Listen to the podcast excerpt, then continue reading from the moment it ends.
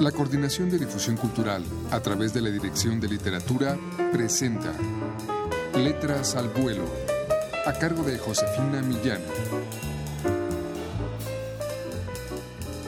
Muy buenas tardes amigos. A continuación les vamos a ofrecer un fragmento de este universo plagado de noticias, nuestro mundo, que Margot Glantz plasma en su libro de más reciente publicación y por mirarlo todo nada veía, Vamos a escuchar un fragmento.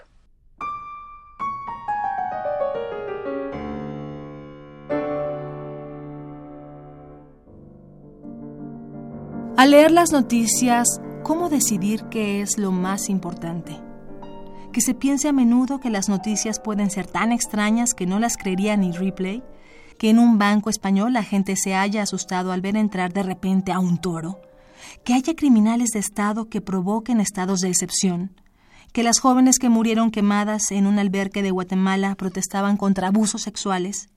que hay quienes pretenden que la leche de las cucarachas pueda ser superior a la de las vacas, que es asombroso que Marcel Duchamp prendiera cigarrillos sin darse cuenta de que un pajarito estaba perchado sobre su hombro,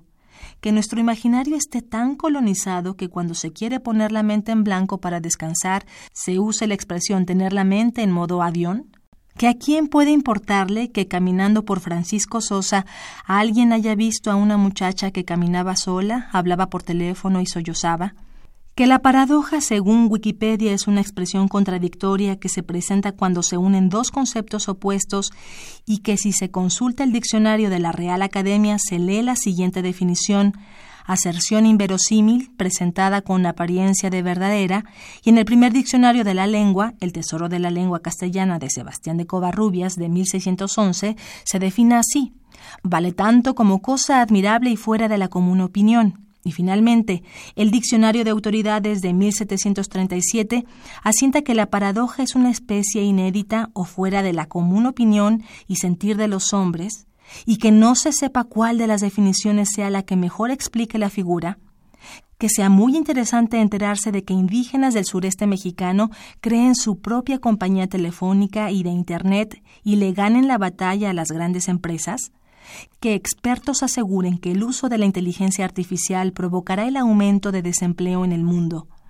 que después de la polémica suscitada por la foto de la actriz Emma Watson en Vanity Fair, donde exhibiera parcialmente sus senos, ella dijera, no sé qué tiene que ver el feminismo con mis tetas,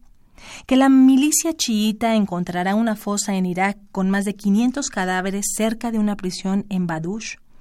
que un millonario chino privilegie la energía solar y construya una ciudad entera con ella, que Malta llore por el derrumbe de la ventana azul, la icónica roca que apareció en Game of Thrones,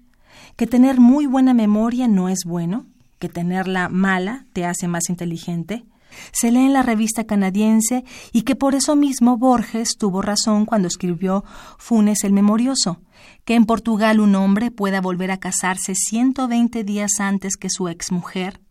que un juez haya dicho que el matrimonio es un valle de lágrimas, pero que existe una salida para resolverlo, el divorcio,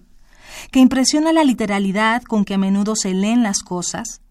que una de las formas en que Kafka pensaba que podría morir fuera descrita por él así, la imagen de un cuchillo de carnicero cortándome el cuerpo con rapidez y regularidad mecánicas, en finas rebanadas que salían volando en todas direcciones por la velocidad con que cortaban,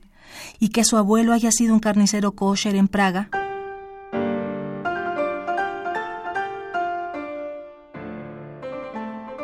Esta mezcla de noticias que van de las más sofisticadas a las más trágicas o las más relevantes que ha reunido Margot Glantz en este libro y por mirarlo todo nada veía, alcanza, dice José Manuel Prieto, en la contraportada, un profundo equilibrio entre un tono de ficción ensayístico y de ensayo elegantemente ficcionado.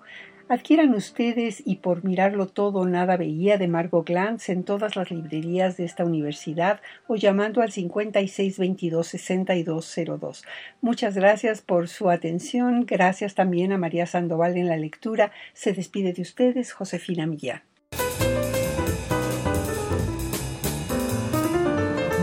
La Coordinación de Difusión Cultural a través de la Dirección de Literatura presentó Letras al Vuelo a cargo de Josefina Millán.